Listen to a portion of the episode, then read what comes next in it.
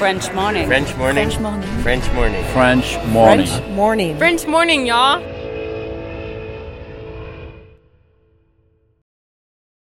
Cet épisode a reçu le soutien de la CFE.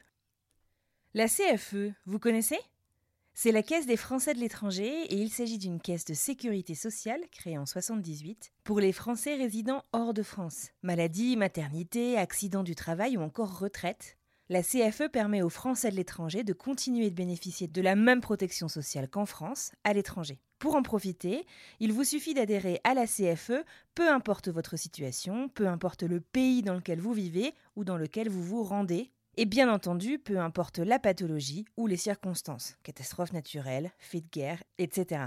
Grâce à la CFE, vous pouvez vous détendre. La Caisse des Français de l'étranger assure la continuité avec le système français de sécurité sociale lors de votre départ de France, mais aussi lors de votre retour d'expatriation, ou encore grâce à la prise en charge des frais de santé pendant vos prochaines vacances en France. Pour en savoir plus, direction cfe.fr.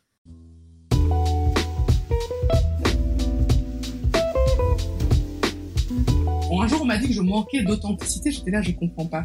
Mais j'étais là, ah oui, parce qu'en fait, il n'y a pas de cliché.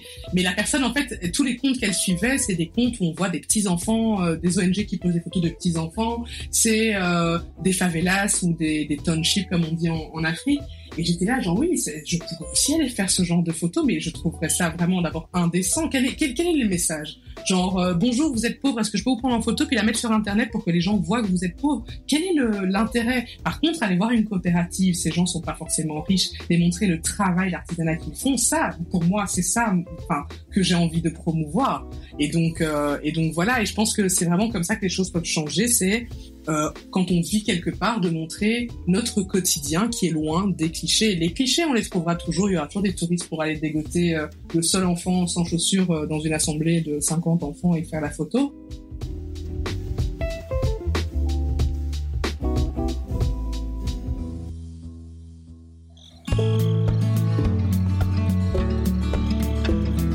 Nathalie Bonté a grandi au Cameroun. Elle a parcouru le monde avec passion, puis est rentrée auprès de ses origines en Belgique, là où elle est devenue maman et est rentrée dans la vie active. Tout allait bien jusqu'au jour où elle a ressenti le besoin irrépressible de dire stop à une vie qui lui échappait. Épuisée par une situation de harcèlement moral subie au travail, elle a pris une décision radicale, elle veut quelque chose de différent et une vie qui lui correspondra pleinement. Et si elle et John partaient à l'aventure? Rapidement, leur recherche les a guidés vers le Rwanda, et après un voyage exploratoire qui les a littéralement conquis, les deux amoureux ont su qu'ils avaient trouvé leur destination idéale. Alors une idée audacieuse a germé dans leur esprit. Et si on ouvrait un restaurant? Dans cet épisode de French Expat, on prend donc la direction de l'Afrique, vous l'aurez compris, et plus précisément du Rwanda, à Kigali, où on part à la rencontre de Nathalie. Nathalie, son conjoint et leurs deux petites filles sont établis à Kigali depuis 2014 et aujourd'hui, Nathalie lève le voile sur ses choix de vie et son quotidien. Vous écoutez French Expat, un podcast de French Morning. Ah oui, et moi, c'est Anne-Fleur Andrely.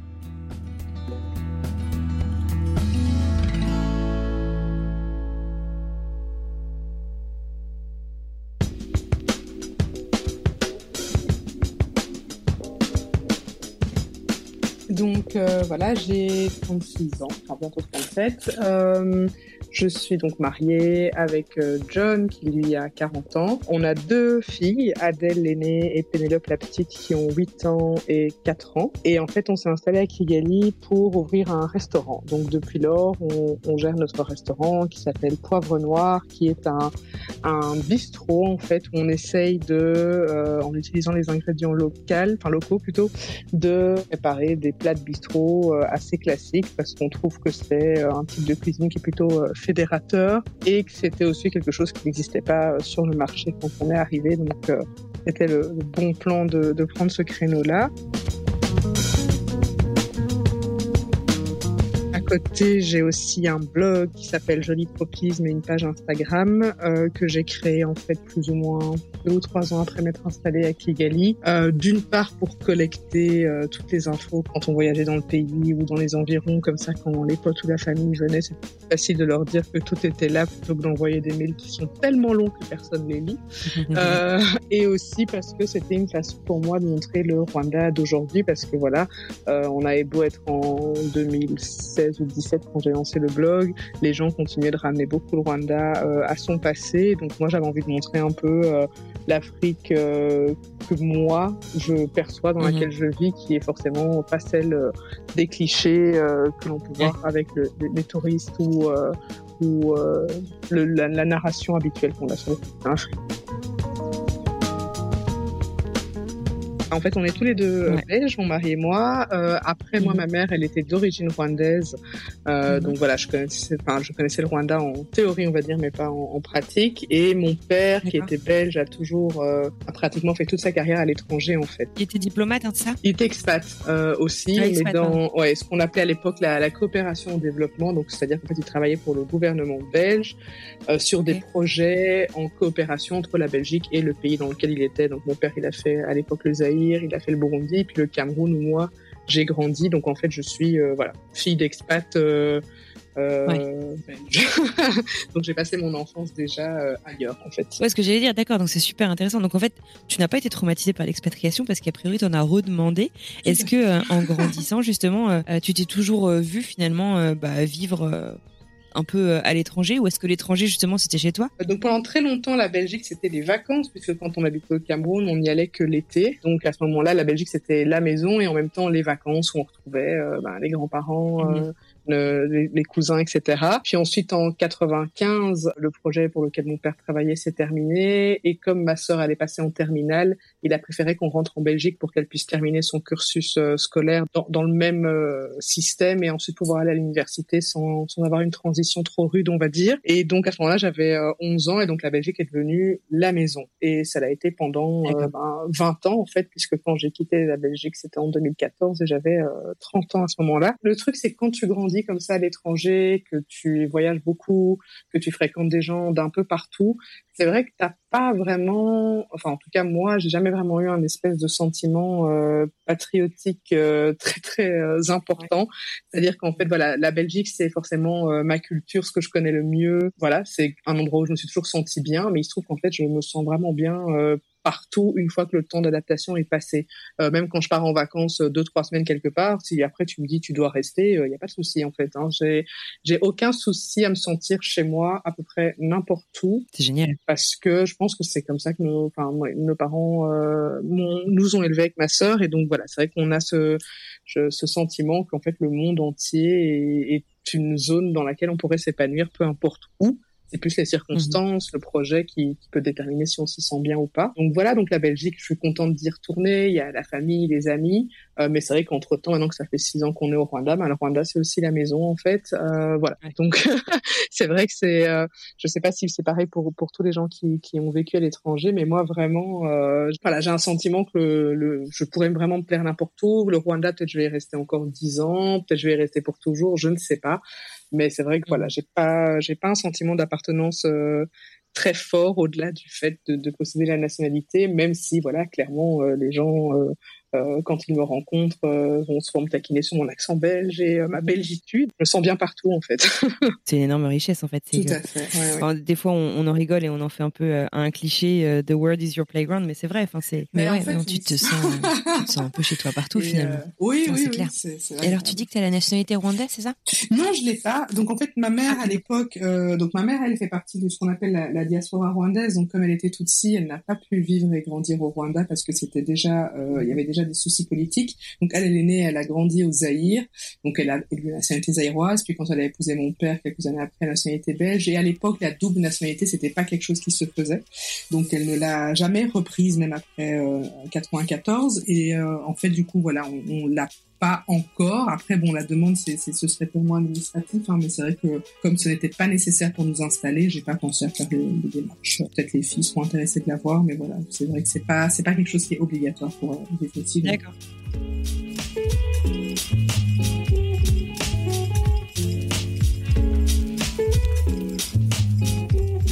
Comment est-ce que tu as eu le déclic? Alors moi j'ai découvert ton histoire pour remettre dans le contexte euh, avec le live que tu as fait avec euh, la famille Ambise euh, qui était génial. J'aimerais bien que tu, tu, reviennes un petit peu sur, sur ce déclic. Je crois que tu as eu des soucis au boulot pendant ta grossesse, si je me souviens bien, qui ont fait te dire, oh là là, euh, c'est pas la vie en fait que j'ai envie d'avoir. Oui, donc en fait voilà, j'ai un parcours assez classique. Après l'université, j'ai commencé à travailler. J'ai jamais trop posé de questions par rapport à, ma carrière, etc.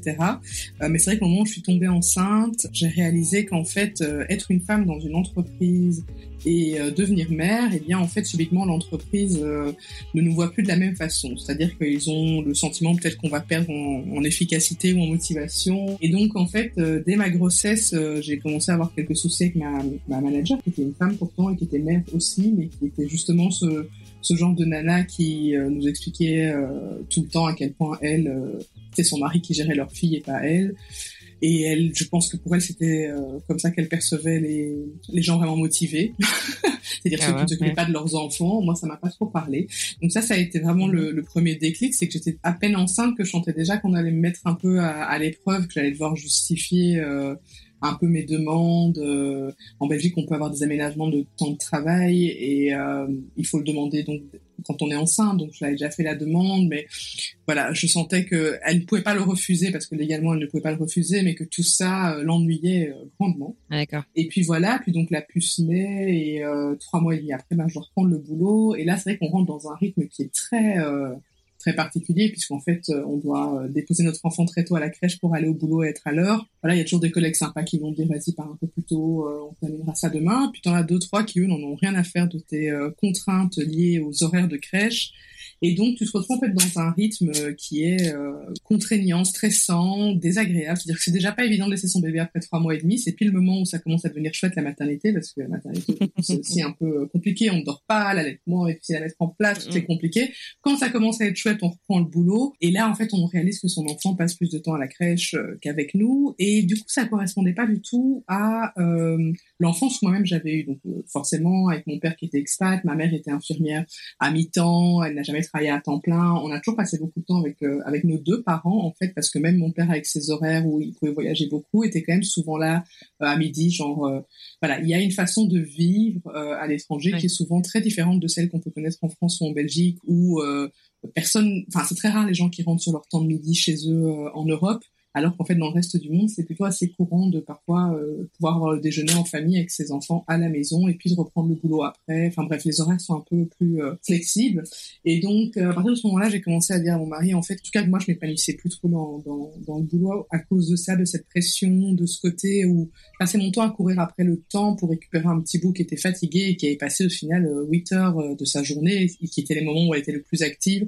avec d'autres personnes qu'avec nous, ses parents. Et à côté de ça, bon, il y avait aussi le fait que je pense avoir eu cette enfance forcément à l'étranger. Je sais que quand on était rentré en Belgique en 95, j'avais souvent dit à mes parents euh, que moi, ça me plairait de qu'on reparte, ou en tout cas que moi, je repartirais, que je m'y ferais jamais. Je trouvais qu'il ah très très froid le premier hiver.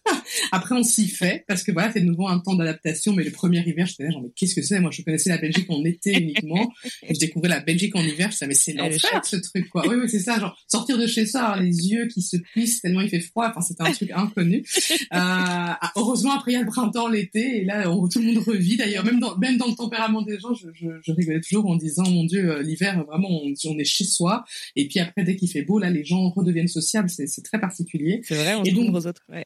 ouais. Et du coup voilà, il y avait un peu un mix de tout ça. Le boulot qui ne me convenait plus et où je réalisais qu'en fait euh, être dans une entreprise, dans une structure qui nous demande euh, vraiment de prouver qu'on a envie d'être là alors que bon ça reste un boulot. Et pour moi j'étais là genre j'adorais ce boulot mais c'était pas non plus euh, le truc le plus c'était pas ça le centre de ma vie. Ça restait euh, un moyen d'avoir accès à bah tiens des congés pour voyager pouvoir obtenir ce dont on a besoin accéder à à certaines choses, mais c'est vrai que je, je suis pas une carriériste dans l'âme euh, non plus. Mmh. Euh, et je trouvais que du coup, mon indépendance était vraiment mise à, mise à rude épreuve euh, une fois que je suis devenue mère. Tant que je n'avais pas d'enfant, bon bah en dehors du boulot, je faisais un peu ce que je voulais, mais là avec des, un enfant, je me disais waouh.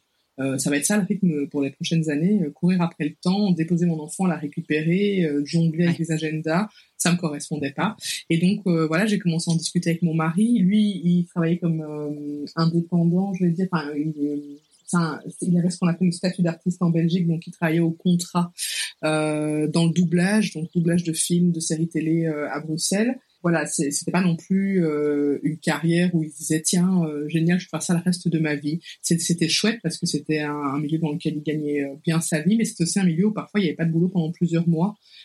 puisque c'est comme un statut d'intermittent. Donc, tant qu'il y a des séries à doubler, ben, il y a du boulot. Puis dès qu'il n'y a plus de séries, il faut attendre les prochains contrats. Et ça peut être la saison prochaine ou des choses pareilles. Donc voilà, c'est aussi un, c'était pas non plus voilà le, la carrière de, de, ses rêves. Et donc on a commencé comme ça, il pensait tout doucement. Euh, bon moi j'étais tellement énervée avec ce boulot que si ça si c'était que moi, on aurait pris nos valises directement et on se serait barré euh, sans projet, juste en mode ah il y en a marre. Euh, juste... En fait c'était soit ça, soit un, un, peu un tour du monde, je sais pas. J'avais besoin de en tout cas de partir. Donc moi j'étais dans, dans l'instantané en mode il faut que je profite de ma fille et qu'on parte vite. Et mon mari qui est plus pragmatique était en mode on part mais on fait quoi, on va où? Genre voilà ça, on peut pas juste partir et penser que ce sera mieux ailleurs sans, sans le préparer un minimum quoi. Et, euh, et c'est vraiment comme ça qu'on a commencé euh, donc à y réfléchir et le Rwanda est très vite devenu une, une option. Ouais. D'abord un parce que c'est un pays dont j'avais toujours suivi l'actualité forcément via ma mère, via même mon père qui s'était mhm. toujours intéressé, mais aussi parce qu'on avait quelques amis qui étaient comme nous belgo-rwandais ou franco-rwandais qui avaient déjà fait le pas de s'installer au Rwanda en fait, avec qui j'étais toujours en contact. Ah oui, donc vous ne repartiez quand même pas de zéro là-bas finalement. C'est-à-dire que j'avais pas beaucoup de connaissances, mais j'en avais deux, trois, et euh, je les voyais vraiment être heureux d'avoir euh, d'avoir sauté le pas. Et donc quand on a décidé de d'abord venir voir, en fait, donc de partir en vacances trois semaines et euh, de pouvoir rencontrer un max de personnes pour avoir voilà des vraies réponses à nos questions, c'était quand même en en 2014, euh, il n'y avait pas tellement de sites internet sur lesquels je trouvais des infos à ce moment-là, donc il fallait vraiment qu'on aille sur place et qu'on voit par nous-mêmes. Tous ces potes, euh, enfin en tout cas celui principalement avec qui je parlais, était plutôt content d'être, euh, de s'être installé là avec sa femme, d'avoir quitté euh, la Belgique et, et, il était épanoui ici, donc forcément ça donnait envie.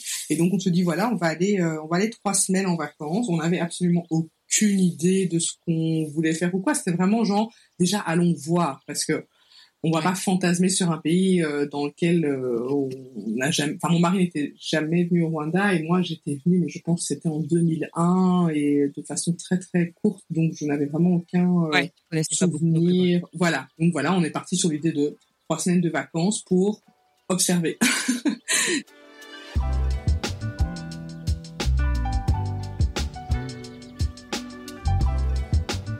juste avant de, donc de, parler de ce voyage qui, a quand même déclenché euh, tout le reste. L'Afrique aussi, en fait, ça a été une évidence tout de suite euh, quand euh, tu t'es dit on va aller voir ailleurs.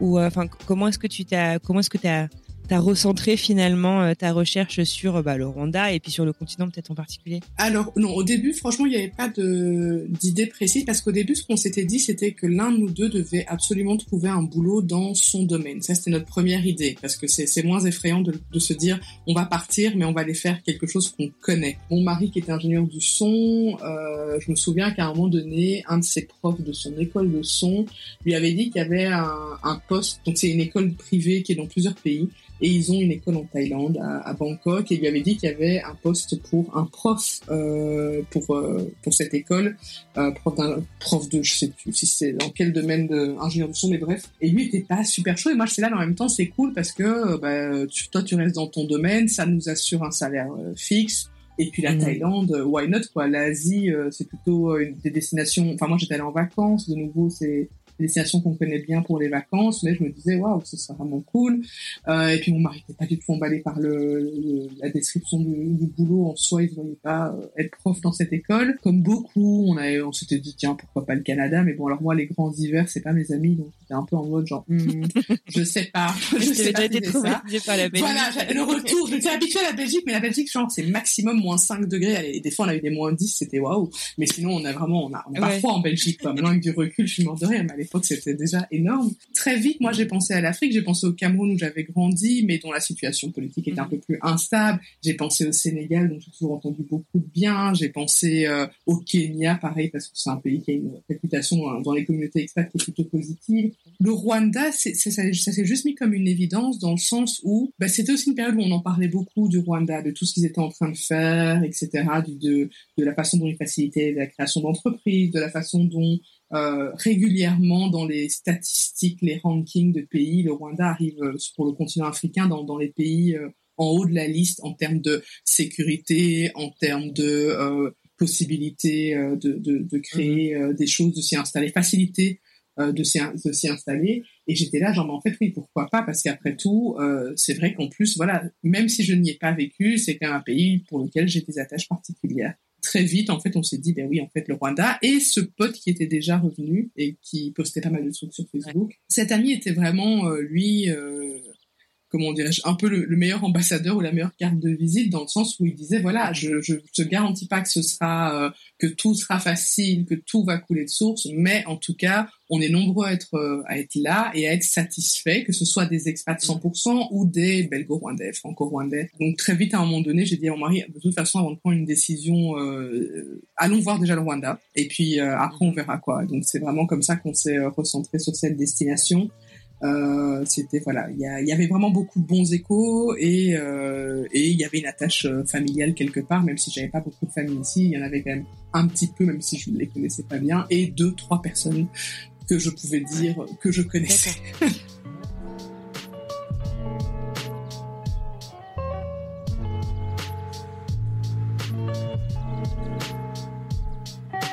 De mémoire, c'est en plein hiver encore d'ailleurs que vous prenez l'avion avec euh, ton aîné et ton mari, direction le Rwanda pour trois semaines. Là, vous retrouvez donc euh, ton pote d'ailleurs. Oui, oui. Euh, et donc du coup, vous arrivez là-bas, vous laissez donc ton aîné dormir, vous partez au resto. Et là, plus ou moins révélation, c'est ça? Oui, enfin pas pas le pas le premier resto qu'on a fait non plus, mais donc oui en fait on logeait chez chez mon oncle en fait euh, qui a des grands enfants, qui en a plus des petits. Et euh, c'est vrai qu'Adèle, c'était, euh, elle était réglée comme une horloge suisse. Mais de nouveau, je pense que c'était le conditionnement euh, en Belgique, vu que j'avais dû reprendre le boulot assez tôt. C'est vrai que ça avait été un enfant qui a eu un rythme très très vite. Et donc, grosso modo, si on la couchait vers 19h30, 20h, elle ne se réveillait pas jusqu'au petit matin. Et mon oncle m'avait dit, en plus, si elle se réveille, enfin, j'ai quand même eu trois enfants, je devrais pouvoir m'en sortir. Elle avait 18 mois, elle savait quand même un peu dire ce dont elle avait besoin. Et donc voilà, donc plusieurs soirs on sort. Mais à ce moment-là, vraiment, Kigali, c'était euh, plus petit que maintenant. Il n'y avait pas beaucoup de restos. Et dans plusieurs restos où on va, qu'on soit seul ou avec euh, cet ami qu'on connaissait qui nous introduisait à d'autres personnes, euh, c'est vrai qu'on trouve souvent que ben c'est euh, un peu lent dans, dans, donc on passe commande et entre le moment où on a passé commande le moment où on reçoit la nourriture c'est un peu lent tout le monde va pas recevoir en même temps à manger à table et donc c'est vrai que souvent on est un peu, peu exaspéré et aussi un peu moqueur en mode mais allez on pourrait faire mieux, quoi. Aussi, on a été au marché, on a vu tous les produits qu'il y a, mais on trouve que la part des cartes de restaurant sont similaires, en fait. C'est-à-dire que euh, mm. Euh, tout ce qui est grillade, tout ce qui est pizza. Alors comme il y a beaucoup d'Indiens en Afrique de l'Est aussi à cause de, l'histoire, euh, il y a aussi beaucoup de restaurants indiens. mais c'est vrai que mm-hmm. pour finir, des petits restaurants français, enfin vraiment le côté un peu bistrot et tout, on, on retrouve pas. Il y a deux trois restaurants italiens sympas aussi, mais voilà toujours ce problème de de rythme et, euh, et donc voilà et puis en blaguant on se dit tiens bah ça ça pourrait peut-être être une idée et puis on raconte la blague à notre ami genre ouais bah écoute on sait pas trop quoi faire mais apparemment euh, la restauration ça pourrait être un bon filon. Et euh, notre ami lui nous dit mais clairement quoi. Mais genre très sérieusement genre mais oui bien sûr ce sera un très bon filon. Moi ça fait quatre ans que je suis à Kigali on s'ennuie on va toujours dans les mêmes restaurants on n'a pas une offre qui est extraordinaire. Toute cette communauté un peu francophone j'ai envie de dire mais aussi un peu américaine le côté bistrot, c'est un truc clairement qui nous manque. À l'endroit, on peut manger aussi bien un bon steak euh, qu'un risotto, euh, où on peut aussi prendre juste des entrées à partager, où il y a du bon vin. Euh, et, donc, lui, tout d'un coup, nous, ne, prend pas la blague, prend plutôt le sujet très sérieusement, en mode, oui, et en plus, au Rwanda, pour ouvrir un restaurant, faut juste avoir envie de le faire. Quoi. Vous ne recevrez absolument aucune aide mais euh, qui veut ouvre un resto quoi. Et euh, voilà, et du coup là on doit être plus ou moins à moitié du séjour et euh, quand on n'est pas, enfin donc quand la journée on est en, avec mon mari et la petite et qu'on se balade, on continue d'en parler. Et puis mon mari me dit bon quand même passer de pas restaurateur à restaurateur c'est un peu chaud, peut-être qu'on pourrait partir. Ouais, ce que j'allais dire, vous aviez pas de expérience, non, non. formation en, comme tout le monde, en restauration. Euh, voilà, comme tout le monde quand on a été étudiant, enfin comme tout le monde, comme presque tout le monde quand on a été étudiant. Moi, j'ai travaillé comme serveuse dans un petit resto. Mon mari avait travaillé pour un traiteur italien, et on a clairement une grosse passion pour la nourriture. Ça, il faut le dire. C'est-à-dire que nos vacances, en général, quand on part à l'étranger. Euh, un des un des trucs qu'on qu'on réserve à l'avance c'est c'est les chouettes restos dans les pays où on va parce qu'on a vraiment euh, on aime passer du temps à table, on aime découvrir les gastronomies des endroits qu'on visite. donc voilà, on a cette passion-là qui est aussi, on adore recevoir, mais c'est vrai que c'est c'est pas pour autant restaurateur. Du coup, on se dit voilà, table d'hôte, chambre d'hôte, ça, ça peut être un bon un bon combo pour commencer. Genre on fait des chambres euh, les gens peuvent loger parce que de nouveau à Kigali à ce moment-là il y avait moins d'offres. Maintenant ça s'est étoffé. Mais à ce moment-là c'était très limité et c'était euh, directement des hôtels. Et donc par curiosité on se rend euh, au, au, ministère en fait qui s'occupe du développement et qui est aussi le ministère qui est lié au tourisme. Donc c'est l'endroit où on peut obtenir les infos sur la création d'entreprises etc donc on se dit bah on va carrément y aller poser nos questions euh, et là, le gars nous dit qu'en fait, le concept de table d'hôte et chambre d'hôte, c'est pas encore quelque chose qui est vraiment dans la législation rwandaise. En fait, il y a des hôtels, il y a des guest house, mais c'est vraiment considéré comme un hôtel puisque c'est plus petit qu'un hôtel. Et il y a des restaurants. Ce sont les trois catégories possibles. Mais c'est entre deux que nous on souhaite, à savoir avoir des chambres et genre deux ou trois soirs par semaine faire à manger, euh, c'est pas c'est pas un concept qui leur parle.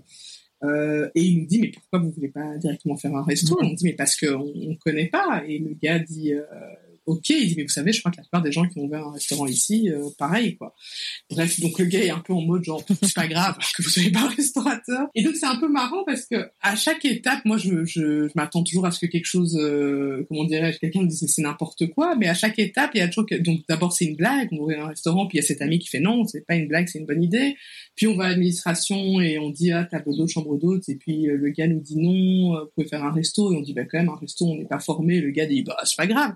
Et donc c'est un peu comme si tout d'un coup il y a plein de, petites choses qui sautent comme ça. Donc nous on est très forcément euh, habitués à tout ce qui est normatif euh, et euh, genre si tu as un restaurant tu dois être restaurateur ou chef ou avoir reçu le restaurant de tes parents. Enfin je sais pas mais euh, je n'ai jamais entendu que autour de nous des gens avaient ouvert des restaurants comme ça. Donc vraiment ça n'a pas de sens pour moi. Mais là-bas ça a fait sens en fait. Là, les gens disent mais si t'as envie de travailler, si t'as envie de t'y mettre, euh, qu'est-ce qui t'en empêche en fait? Un peu à l'américaine comme ça, genre euh, si t'as envie d'entreprendre, entreprends. Bref, du coup, on en parle à, mon oncle aussi et, lui pareil, il dit mais vous savez. Euh, voilà, avec avec une bonne équipe, pourquoi ça ne ça ne marcherait pas en fait?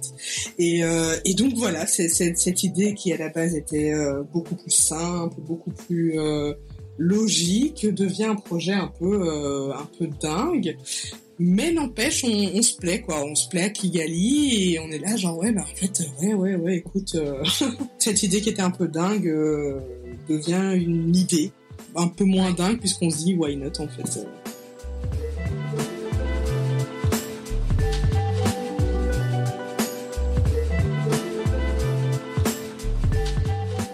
Donc du coup, au moment où vous rentrez à l'issue de ces trois semaines de repérage au Rwanda, vous, vous êtes décidé? Voilà, quand on est dans l'avion, au moment du, au moment du retour, donc ça, ça fait trois semaines, euh, on se dit vraiment, euh, ben, en tout cas, euh, maintenant il faut qu'on bosse sur cette idée. C'est-à-dire que ok, on a l'idée, on a envie de le faire. Maintenant, il va falloir qu'on euh, vérifie que ça fasse sens sur le papier, en fait.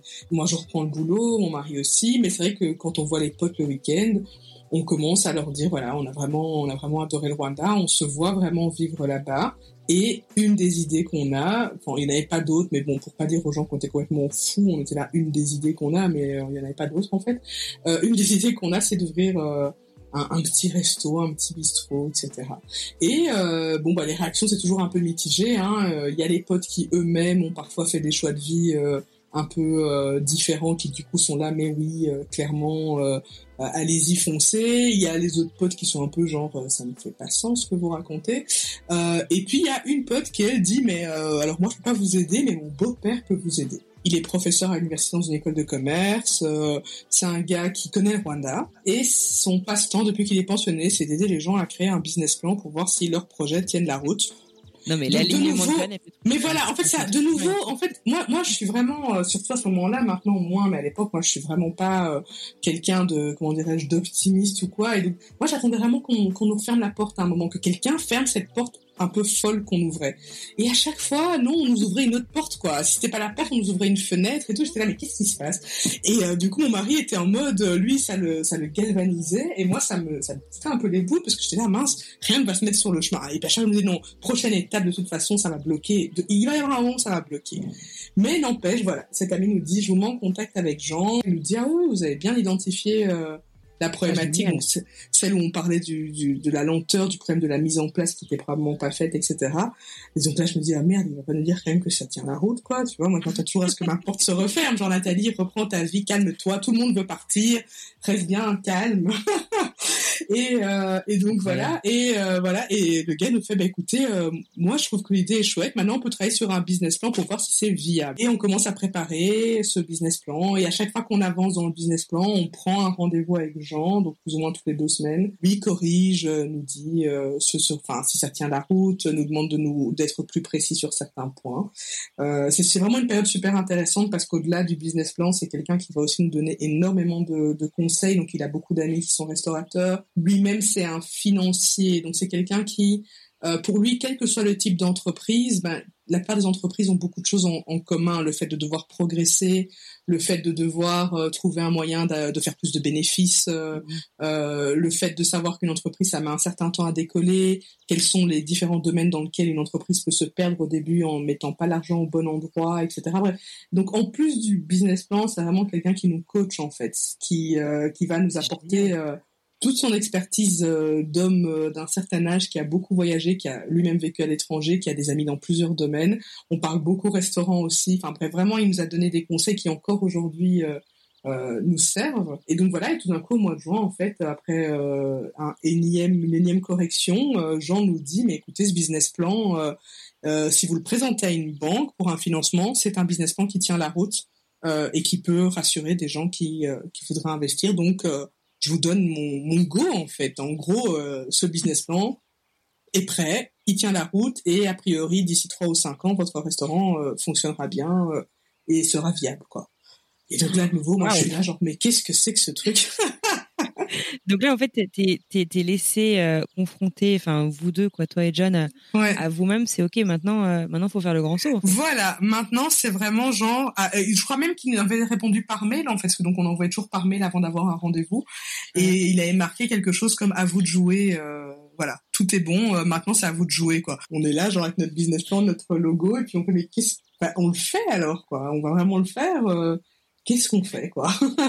Du coup, c'est quoi la prochaine étape? C'est aller trouver les financements et puis et puis faire le grand saut? Et puis. Alors justement, on s'interrogeait beaucoup sur le financement parce que comment est-ce que on allait obtenir un financement depuis la Belgique pour un projet qu'on allait faire au Rwanda? Enfin, moi, je voyais ah, vraiment pas comment ça allait pouvoir se faire. Du coup, en fait, on en parle à nos proches, euh, donc euh, aux amis, à la famille, et euh, je pense que c'est le beau-frère de mon mari qui nous dit mais vous savez, moi, j'ai des amis qui ont fait un truc pareil, et en fait ben, dans l'entourage, tout le monde a participé, pas forcément pour des grosses sommes. Certains ont prêté 250 euros, D'autres ont prêté 1000 euh, euros parce qu'ils les avaient, mais au fur et à, enfin, ils ont jamais dû passer par une banque parce que tout ça mis bout à bout, ils ont obtenu la somme qu'ils voulaient. Et c'est vrai que nous, on n'avait pas besoin non plus d'un montant absolument euh, astronomique. Enfin, si on avait su, on aurait, euh, on aurait, parce que ça a été compliqué après dans l'installation, mais on avait vraiment vu l'investissement au plus bas. Et du coup, on se dit, mais en fait, c'est vrai qu'on peut toujours demander d'abord proches. Moi, ça me gênait un peu mais personne n'est obligé de dire oui. Et c'est un ami lui-même qui nous le propose en nous disant vraiment, euh, moi ça m'arrive souvent. En fait, c'est un peu comme les cagnottes en ligne, quoi, Litchi ou quoi. Sauf que là, c'est au lieu de même s'inscrire sur Internet, c'est vraiment voir avec euh, les parents. Et c'est vrai que moi, j'aurais jamais pensé à cette idée-là, mais en fait, c'est avant de commencer à s'adresser à l'extérieur, c'est mhm. vrai pourquoi ne pas s'adresser à son cercle et, euh, et en fait voilà on, on, en parle et plusieurs personnes nous font les, beaucoup la famille hein, les frères et sœurs les parents euh, nous disent bah euh, oui voilà moi je peux contribuer pour autant euh. et donc on avait préparé un plan qui était en fait un remboursement sur sur trois ans pour ceux qui voulaient d'autres nous disaient non moi je veux pas de remboursement euh, ça, ça correspond à, je sais pas moi, tous les cadeaux d'anniversaire pour les prochaines années, ou j'en sais rien, mais genre voilà, euh, ou bien je le fais pour les petits, enfin pour la petite, il y en avait qu'une à ce moment-là, mais pour euh, pour la petite. Mais bref, on finit par se rendre compte qu'en fait voilà, et si à côté on vend notre appart et, et, nos affaires, ben on aura la somme. Et en plus, on ne doit pas passer par une banque, donc il n'y a aucune condition, ni des taux d'intérêt un peu euh, trop important ou quoi. Et, euh, et donc voilà. Et du coup, ben on décide de mettre. On, on hésite. On a un appartement, mais on vient de l'acheter, donc on peut encore dire qu'on est propriétaire, hein, on, est, on paye un emprunt et on se dit bah, tant qu'à faire autant, ça va être compliqué de le gérer à distance, on aura déjà beaucoup de choses à faire. Moi, il me reste plus qu'à annoncer au boulot en fait que je vais prendre euh, ce qu'on appelle une pause carrière, ce qui est un, un, droit en Belgique quand on est dans une entreprise depuis un certain temps. On a le droit de, de prendre trois années en fait, euh, qui ne sont pas payées bien sûr, mais qui maintiennent le contrat en fait. Ça permet parfois à des parents de passer du temps avec leurs enfants, ça permet à d'autres de refaire des études en fait, mais en gardant leur contrat au cas où après ces études ils ne retrouvent pas du boulot dans leur nouveau domaine. Ça permet de voyager, beaucoup l'utilisent pour partir en, tour du monde ou des choses pareilles. Et euh, voilà. Mais surtout ce qui est cool, c'est que moi ça me rassure, parce que je me dis voilà, au, au pire du pire, ce contrat est maintenu et donc si je reviens, je peux reprendre ma fonction, même si c'est c'est pas le boulot de mes rêves, mais je peux la reprendre avec les mêmes conditions et je suis protégée, je crois, neuf mois. Donc euh, l'employeur peut pas non plus nous donner euh, nous licencier quand on revient directement. vraiment, c'est un bon système et c'est un bon parachute parce que voilà, euh, mon mari étant à son compte, lui, il n'y aura pas ce genre d'aide de son côté. Mon mari retourne en septembre à, à Kigali parce qu'on se dit quand même que ce serait bien qu'on arrive et qu'on ait euh, déjà l'endroit où on va faire le restaurant parce que donc en gros on était allé à Kigali trois semaines euh, en janvier quoi. Enfin voilà. Euh, et donc là si on veut partir à la fin de l'année, ce serait peut-être bien quand même qu'on sache euh, où est-ce qu'on va ouvrir ce restaurant, être sûr que tous les papiers sont en ordre. Et donc lui part au total deux semaines, moi je le rejoins une semaine sur les deux semaines. Euh, on a contacté toutes les agences immobilières de la ville, euh, on a fait les démarches au niveau de l'administration pour déjà euh, créer le nom de l'entreprise et notre numéro de TVA. Enfin bref, en fait, tout ça suit son cours. Ça, enfin, maintenant quand je raconte avec quelques années après, je me dis mon Dieu, qu'est-ce que c'est que ce truc? Mais sur le moment, ça ne semblait pas aussi dingue que ça. C'était vraiment, on avait une liste de tâches et chaque jour on cochait une tâche, genre créer l'entreprise, avoir son numéro de TVA, retourner à Kigali, chercher un endroit. Par moment, on avait juste fait notre liste et on cochait, on cochait, on cochait. Et puis, euh, et puis voilà. Et quand tout ça a été bien mis en place, on a choisi une date de départ qui était le 3 décembre. On avait juste regardé, genre, il y avait un billet d'avion aussi qui était assez abordable parce qu'on partait euh, à trois. On avait fait, on avait fait partir un, un quelques affaires par euh, par bateau Mm. Euh, donc des affaires pour le restaurant, mais c'est vrai que on voulait aussi partir avec pas mal de, de valises et donc on a regardé où est-ce qu'il y avait un billet pas trop cher et donc janvier les prix étaient euh, très élevés, vers Noël aussi, ce qu'on s'est dit est-ce qu'on fait un dernier Noël en Belgique ou quoi? Et mon mari était là, euh, de toute façon tout ça n'est pas rationnel, genre regardons quand est-ce que le, le, prix du billet est le plus bas et c'est là où on part quoi. Mm. Et bah, début décembre c'est toujours une bonne période pour les billets d'avion parce que c'est entre les entre les congés donc il y a encore des belles promos. Et, euh, et, donc voilà, la date a été fixée comme ça, 3 décembre descendre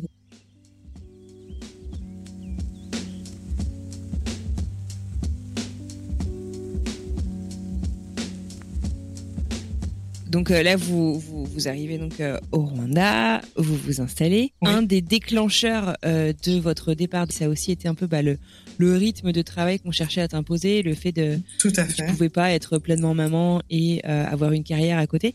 la vie de restaurateur, c'est quand même pas une vie non plus de tout repos. Comment tu gères et comment est-ce que tu as réussi à adapter bah, voilà, ces, ces rythmes de vie pour qu'ils pour qu'ils coïncident, qu'ils cohabitent plutôt?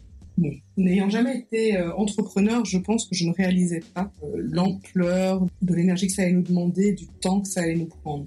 Mais l'avantage, euh, c'était que euh, dans un premier temps, on a vécu dans l'endroit où on faisait le restaurant en fait. Donc c'était une maison qui était réaménagée en restaurant, mais les chambres à l'arrière étaient toujours utilisables.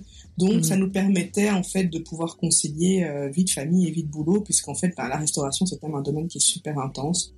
Mhm. Donc quand on est arrivé à Kigali, ça a d'abord été la mise en place et l'organisation pour euh, pour euh, aménager euh, la cuisine, trouver des employés, préparer les futurs menus, se renseigner sur est-ce qu'il fallait une licence ou pas sur l'alcool. Donc au début c'était très administratif, mais du coup c'était encore des horaires bah, de bureau, on va dire. Donc je pouvais être avec la, la, petite. On lui a aussi trouvé une école rapidement pour qu'elle puisse. elle avait deux ans et demi à ce moment-là pour qu'elle puisse commencer sa, sa pré-maternelle. Et ensuite, voilà, avec l'ouverture du restaurant, c'est vrai que j'avais complètement euh, sous-estimé l'intensité. On se levait très très tôt le matin, on se couchait très très tard le soir. Mais le fait de vivre sur le site, enfin sur le restaurant, ça a permis que je puisse coucher ma fille tous les soirs, que euh, voilà, on n'avait pas de trajet à faire, donc euh, dès que c'était fini, on pouvait juste aller se jeter dans notre lit.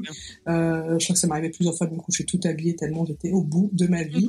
Euh, mais mais donc voilà. Et alors aussi un truc qui a ici, euh, je sais pas si c'est le cas dans tous les pays à l'étranger, mais je pense qu'en Afrique, en Asie, en Amérique latine, c'est qu'on peut avoir une nounou, une nounou mm. qui habite à la maison. Euh, c'est voilà, c'est complètement la, la norme ici. D'ailleurs, moi, petite, je me souviens que j'avais aussi euh, ma nounou.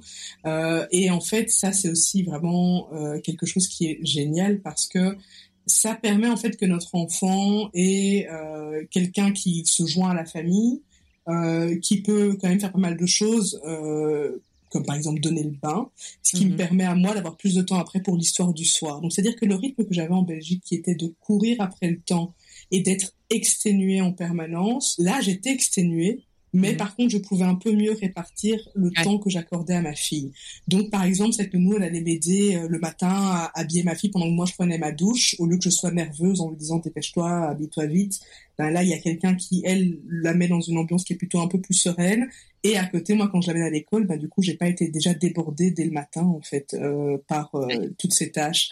Donc, c'est vrai que ça, c'est quelque chose que auquel j'avais même pas forcément pensé à ce moment-là, mais qui, du coup, apporte un, un c'est vraiment un vrai luxe en fait de il y a, y, a, y a beaucoup de, voilà la famille nous manque de pas pouvoir aller poser chez ses grands-parents quand on veut etc mais à côté d'avoir une nounou qui elle peut nous permettre d'aménager vraiment euh, et de choisir les tâches qu'on consacre à notre enfant bah, c'est quand même vraiment cool quoi. Elle peut euh, si j'ai envie de cuisiner je cuisine. Si j'ai pas envie de cuisiner elle peut me donner un coup de main et réchauffer les trucs qui sont déjà euh, euh prêts si on doit partir parce qu'on a un truc à faire on doit pas se demander est-ce que j'ai une babysitter qui reste etc donc ça ça nous a vraiment beaucoup aidé comme on était dans, on vivait dans l'endroit où on travaillait, qui avait la nounou, franchement ça, ça a été euh, vraiment génial. Mais voilà, c'était le temps de lancer l'entreprise. Euh, au début, c'est moi qui faisais euh, le service. On faisait toutes les courses avec mon mari parce que le temps qu'on trouve des fournisseurs qui nous conviennent, voilà, c'est un petit marché. C'est pas comme en Europe où on va arriver et savoir, voilà, il y a Rungis à Paris. ici, c'est le marché normal. Et du mhm. coup, euh, après, il faut trouver son petit gars euh, qui est le meilleur pour euh, tel truc, etc. Donc, ça nous a pris du temps.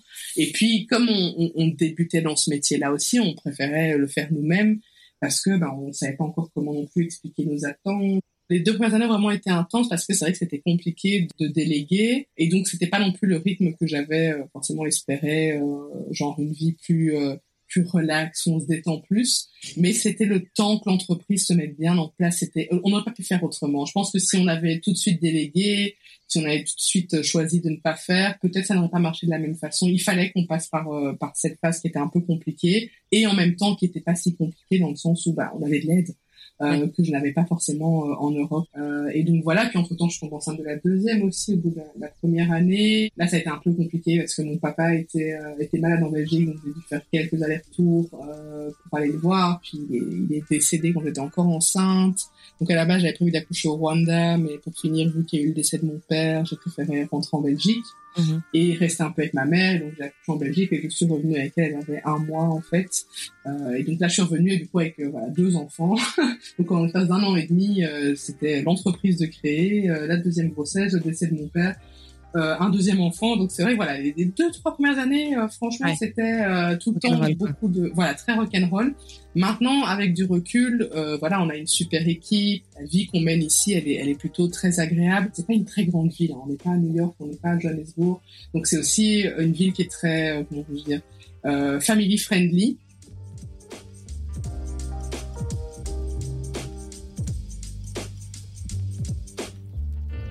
Est-ce que tu peux nous raconter justement un petit peu euh, si euh, tout le monde, là, tous ceux qui écoutent, on ferme les yeux et euh, qu'on se dit, ok, on se retrouve avec Igali. Qu'est-ce qu'on voit Tu parlais justement qu'il n'y a pas de très grands buildings. C'est ça. ça ressemble C'est quoi l'atmosphère de cette ville? Beaucoup de verdure, donc c'est vraiment bon. C'est pour tout le Rwanda. On est on est en altitude, mais on est sous-tropical, donc c'est-à-dire qu'on est à 1500 mètres d'altitude, mais il fait chaud, il fait beau, vraiment quasiment tout le temps. Même la saison des pluies, moi, je la trouve jolie. Donc, c'est une ville qui est encore très verte. Euh, c'est une ville où les routes sont asphaltées, ce qui surprend aussi souvent les gens. Il y a encore des routes en terre, hein, mais en ville généralement ici euh, voilà ça a été bien développé donc c'est asphalté. Les buildings sont pas très hauts c'est rarement des on n'a pas des énormes skyscrapers comme euh, aux États-Unis ou à Johannesburg ou même à Abidjan. Ici c'est encore tout est encore à échelle euh, très humaine. Il y a beaucoup de taxis motos donc ça ça apporte vraiment cette petite touche un peu africaine et vibrante parce que bah, ils sont ils sont colorés ils klaxonnent ça fait du bruit. Les maisons au niveau des couleurs bah il y a quand même beaucoup cette couleur un peu de la terre rouge africaine euh, dans les dans les dans les tons, on va dire, donc des, des dégradés de beige, brun, jaune, beaucoup de vert grâce aux arbres et aux plantes. C'est vraiment une ville où on plante beaucoup de, de, de plantes. Euh, et alors c'est pas très grand, c'est-à-dire que d'aller d'un bout à l'autre de Kigali, euh, ça va prendre un grand maximum de 30 minutes, je dirais.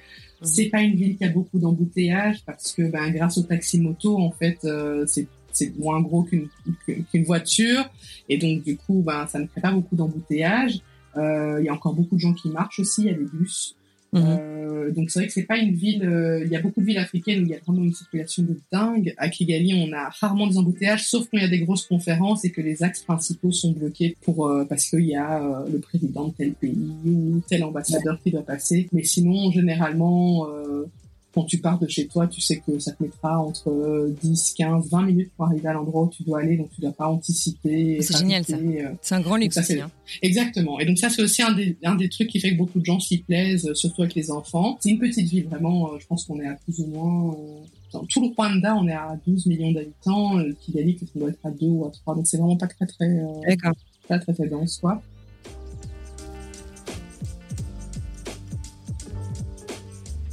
J'aimerais bien qu'on adresse, si ça t'embête pas, euh, un petit peu euh, les clichés justement qu'il y a sur, euh, Dans le, le live sur lequel donc j'avais découvert ton histoire, tu disais on a la fibre, les enfants sont pas à poil, on vit pas dans des cases et il y a pas il y a pas que tout à fait.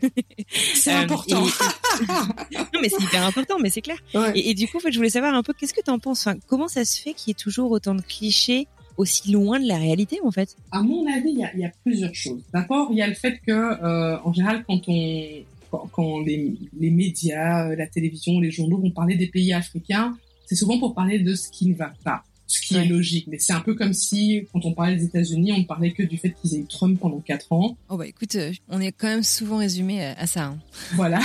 Mais on sait aussi qu'il y a euh, la côte est avec ses intellectuels. Euh, on sait qu'il y a les grands parcs nationaux. Et donc le truc pour l'Afrique, c'est que pour l'instant, le, le côté narratif, en tout cas si on habite en Occident, c'est plutôt pour juste parler de ce qui ne va pas, Ebola, la pauvreté, les guerres, qui sont des faits qui existent peu de gens s'intéressent euh, quand ça va bien. C'est-à-dire qu'on va pas se dire tiens, euh, on va faire un article aujourd'hui sur le fait que euh, je sais pas moi, en Côte d'Ivoire, euh, le développement du cacao a permis à autant de personnes sortir de la pauvreté. C'est pas un sujet qui va intéresser l'étranger, ça va intéresser la presse locale. Et donc voilà, que ce soit pour le Rwanda, tous les autres pays, c'est un peu pareil. C'est-à-dire que quand on y est, nous, on est au courant de tout ce qui est en train de se développer, des avancées qui se font, etc. Mais de l'extérieur, on va se focaliser sur ce qui ne va pas. Et j'avoue que dans l'autre sens, c'est pareil. Moi, depuis que je suis plus en Belgique et que je suis plus en Europe, quand je vois ce qui se passe en Europe, parfois je suis outrée, en mode qu'est-ce qui se passe euh, on, est plus inquiet de ce qui ne va pas que de ce qui va. Et d'autre part, pour pour le tourisme aussi en fait, c'est très particulier. Mais les gens quand ils partent à l'étranger, ils cherchent une expérience différente. Donc il y a beaucoup de gens qui vont venir à Kigali et dire oh, mais moi j'ai pas envie de rester à Kigali, euh, moi je veux voir euh, l'Afrique la vraie. Moi, je suis là, mais Kigali, c'est l'Afrique la vraie. Enfin, de, de quoi tu parles Mais c'est en mode, je veux des paysages, je veux du safari, et je veux, si possible, quand même voir une ou deux cases. Parce que sinon, est-ce que les gens vont me croire si je leur montre une grosse villa que c'est aussi l'Afrique? Et donc voilà, je pense qu'il y a un peu le côté carte postale, malheureusement, la pauvreté, que ce soit en Asie, en Amérique du Sud ou quoi.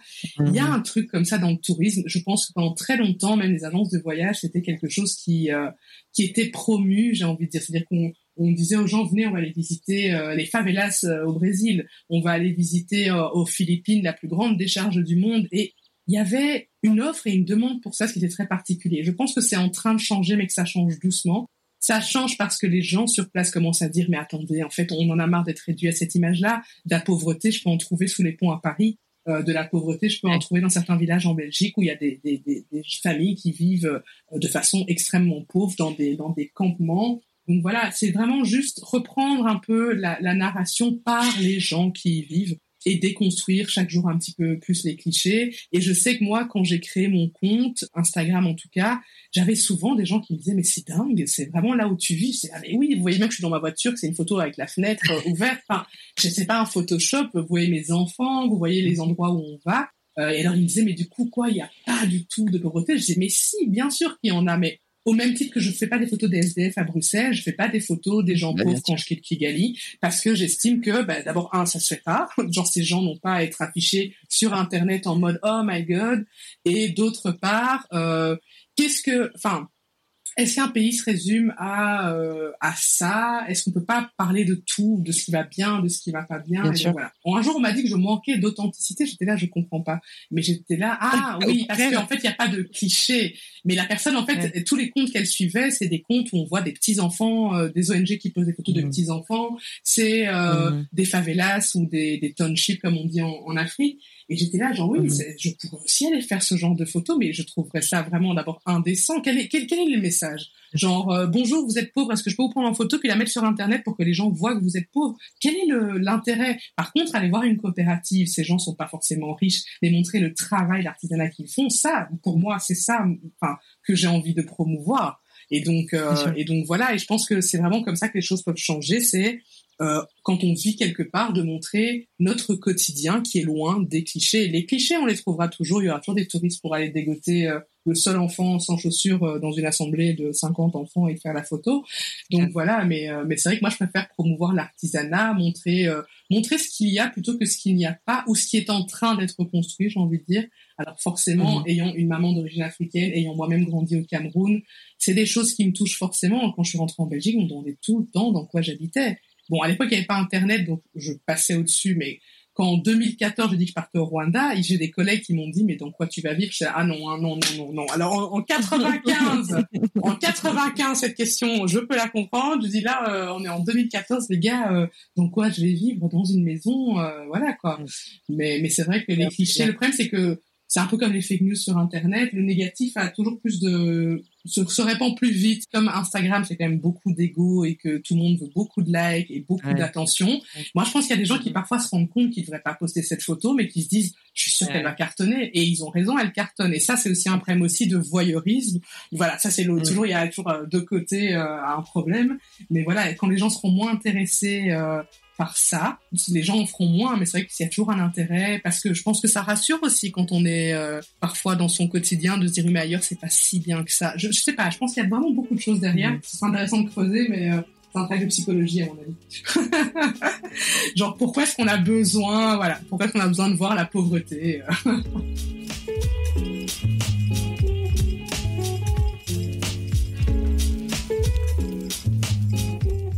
À ton avis, à quoi ressemblerait ton quotidien si tu n'étais pas parti il y a six ans? Ah là, Ça, c'est une bonne question. Euh, je me la suis parfois posée. Très honnêtement, je pense que euh, je pense que je serais beaucoup moins heureuse que maintenant. Alors, évidemment, je peux pas le, le dire avec certitude parce que peut-être que j'aurais aussi trouvé une autre façon de m'épanouir en Belgique, euh, que j'aurais peut-être quitté ce boulot et trouvé un autre boulot plus épanouissant ou quoi. Mais je pense que d'être partie, de mettre en quelque sorte offert une, une jolie page blanche euh, de m'être offert le droit de recommencer quelque chose et de prendre le risque de me planter, bah, c'est vraiment un beau cadeau que, que, je me suis fait et que du coup j'ai fait aussi à mes, à mes enfants en fait, puisque je pourrais toujours leur dire que voilà, tu peux à 30 ans euh, décider euh, d'essayer autre chose, que ta zone de confort, elle ne va pas disparaître, qu'elle va s'étendre ailleurs et qu'au pire tu peux revenir dedans. Je pense vraiment qu'en Belgique j'aurais j'aurais tourné en rond et que ça aurait été compliqué. Est-ce que est-ce qu'on aurait eu un deuxième enfant dans ce contexte-là? Je ne sais pas, parce que justement, c'était déjà tellement la course avec un que est-ce qu'on en aurait fait un deuxième? Je n'étais vraiment plus heureuse, pas à cause de la Belgique, mais le système, la, vie là-bas, ça, ça, ne me correspondait pas à moi et ça ne correspondait pas à mon mari non plus. C'est-à-dire qu'on n'est pas des gens qui avaient envie de faire carrière dans une entreprise et de monter les échelons les uns après les autres. Euh, J'ai des potes comme ça et eux, c'est vraiment ça leur euh, leur kiff dans la vie, c'est euh, ce côté aller au bout de leur challenge professionnel, euh, etc. Moi, j'ai vraiment besoin d'indépendance. J'ai je pense que je gagnerais peut-être plus ma vie en Belgique qu'ici parce qu'être entrepreneur, surtout avec une année comme le Covid 2020, euh, c'est compliqué. Mais cela dit, ce que j'ai gagné à titre personnel, la sérénité que j'ai pu trouver, la, le fait de m'être retrouvée, d'avoir assumé complètement euh, qui je suis, je pense que j'étais beaucoup plus réservée en Belgique. Je voulais pas dénoter en fait, je voulais être juste dans les dans les dans les cadres. Je voulais pas qu'on voilà. En partant, ça permet d'être déjà hors norme, déjà à partir du moment où on part, quel que soit le projet, hein, que ce soit pour faire le même boulot à l'étranger ou que ce soit pour créer quelque chose ou pour voyager, déjà à partir du moment où on sort de cette première case en osant faire ce pas-là et ben ça nous enlève. Euh, en fait, on réalise que ah mais en fait ça va, les gens ne jugent pas trop, euh, ça va quoi. C'est moins pire que tous les films que je m'étais fait où ils allaient dire elle est folle, pourquoi elle fait ça? Ben non, en fait, les gens, ils veulent juste qu'on soit heureux. Et voilà, pour moi, ça consistait à, à partir. Je pense qu'ici aussi, ce qui est chouette, c'est qu'on crée une entreprise comme un restaurant, on crée de l'emploi. Donc j'ai aussi euh, l'impression quand même de participer vraiment à quelque chose de concret. Euh, c'est-à-dire que je suis ici et j'aide sans que ce soit euh, ni lié à une ONG ou à un système d'aide euh, un peu parfois trop paternaliste, mais plutôt avec un truc qui est créateur d'emploi, avec quelque chose qui permet au pays de se développer, qui permet de donner une chouette image du pays du Rwanda, parce qu'on a, on a quand même notre restaurant qui est passé dans quelques articles de journaux, parce que maintenant il y a des articles sur le fait qu'à Kigali on mange bien. C'était pas le cas il y a il y a, il y a 7-8 ans. Donc, c'est cool de se dire que voilà, on fait partie de ceux. Il y a eu plein de restaurants qui ont ouvert. Il y a Vatel qui a ouvert une école de cuisine. Enfin, des choses qui n'étaient pas envisageables il y a 6 ans. Ah ouais, euh, voilà, les choses bougent, et pas que pour nous, vraiment pour, pour tout le monde. Et donc c'est vrai que je pense que ça nous a permis vraiment de trouver un sens. Euh, genre je me lève tous les matins, j'aime ce que je fais. vraiment cette année a été dure et malgré ça, à aucun moment j'ai regretté d'être là. J'ai eu quoi qu'il arrive, en tout cas jusqu'ici, et en espérant que 2021 ne nous apporte pas une deuxième crise. A priori, euh, vraiment on a trouvé euh, quelque chose qui nous rend heureux tous les jours, même quand c'est compliqué. Et c'était ça que je cherchais, je pense principalement.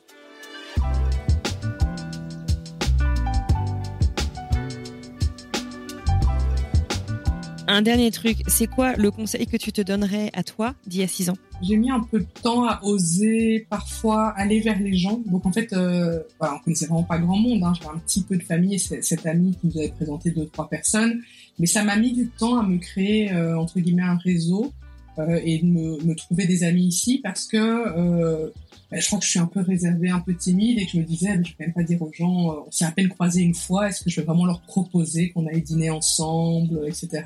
Mais en fait, j'aurais dû le faire plus tôt parce que c'est important de, de se refaire un entourage assez vite. Même si, même si cet entourage va peut-être évoluer parce qu'il y a des gens qu'on croise au début, puis après eux ils peuvent partir ailleurs ou que sais-je, ou bien on change simplement. Mais c'est vrai que c'est important de se trouver euh, un, petit entourage avec qui sortir, avec qui avoir quelques excursions hors de la ville, avec qui découvrir un peu le, pays ensemble, des gens qui sont là avant nous et qui peuvent euh, voilà un peu euh, nous ouvrir les portes. Les Américains sont beaucoup plus là-dedans que, que, nous, les Européens, je trouve. Ils vont directement dire je suis là tel week-end, qui veut venir boire une bière avec moi. C'est un truc que je n'aurais jamais osé faire, mais en fait, je suis là, genre, mais c'est tellement ça, en fait, aller boire une bière avec quelqu'un, dire qui est disponible, allons boire une bière ensemble et pouvoir poser ses questions au lieu de galérer tout seul euh, dans ses recherches sur où est-ce qu'on trouve ça, quelle école, quel machin.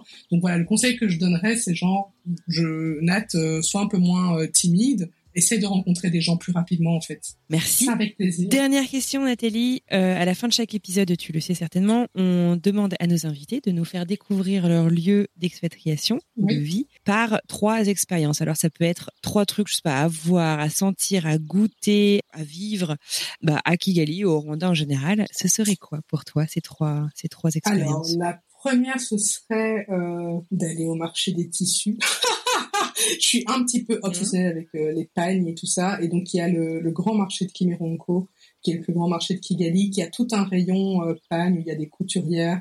Et franchement, je trouve que c'est un truc à faire. Parfois, les gens ont un peu peur parce que de nouveau, l'image du marché en Afrique, c'est ça va être bordélique, les gens vont me coller, etc. Mais euh, là encore, le Rwanda a décidé de faire autrement dans les autres pays, donc c'est très bien organisé. Ce n'est sale, on peut y aller avec ses enfants. Et les gens, généralement, vous laissent tranquille. Ils vont évidemment essayer de vous vendre plutôt leur pain que le pain du voisin. Mais c'est pas du tout un harcèlement de marché comme on pourrait avoir euh, au Maghreb ou en Afrique de l'Ouest où les gens sont vraiment en train de pousser. Donc, c'est très joli euh, d'aller voir tous ces tissus. Et à côté, il y a des petites couturières qui en une heure peuvent vous coudre une petite jupette ou un petit truc. Surtout si vous êtes avec les enfants, ça va vite et donc de patienter en même temps qu'on fait euh, le petit sarwell euh, pour euh, pour le petit ou pour la petite ou un petit sac ou quoi c'est vraiment cool et je trouve que c'est une chouette expérience à, à, faire à Kigali. En ce qui concerne ce qu'il faut goûter alors la spécialité au Rwanda c'est les brochettes de chèvre donc la chèvre c'est vraiment la viande la plus hmm. populaire parce que bah aussi la, la, moins chère et donc il y a un quartier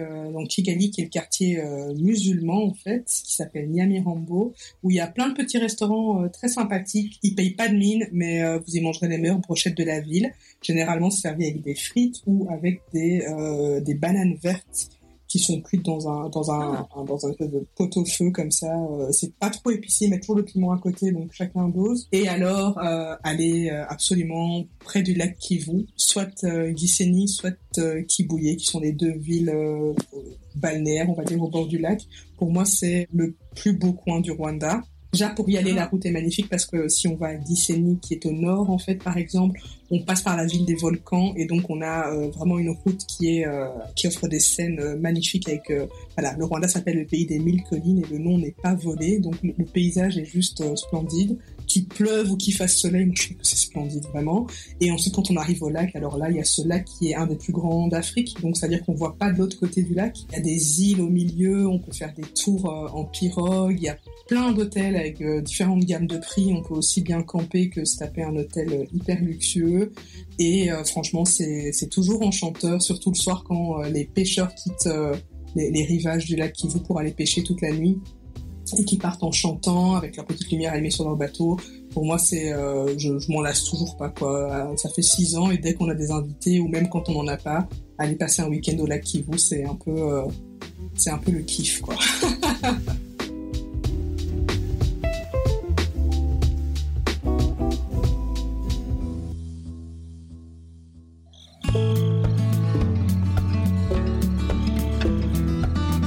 Et voilà, c'est terminé pour aujourd'hui. Vous l'aurez compris, cet épisode est une rediffusion d'un épisode sorti il y a quelques années.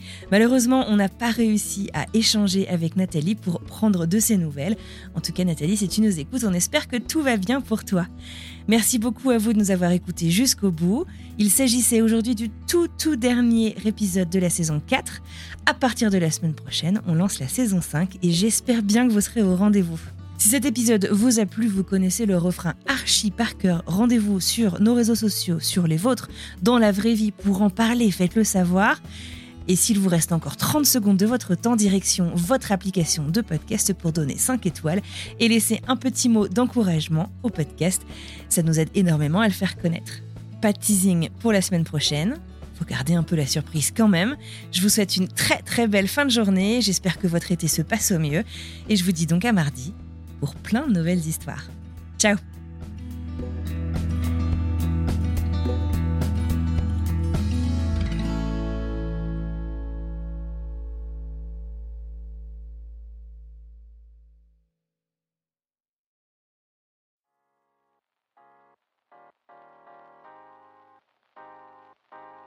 Vous venez d'écouter un podcast réalisé par moi-même, Anne-Fleur Andrely, mixé et habillé par Alice Krief et produit par French Morning. French Expat n'est pas le seul podcast de French Morning. Pour retrouver tous les podcasts du groupe, rendez-vous sur frenchmorning.com slash podcast. À bientôt!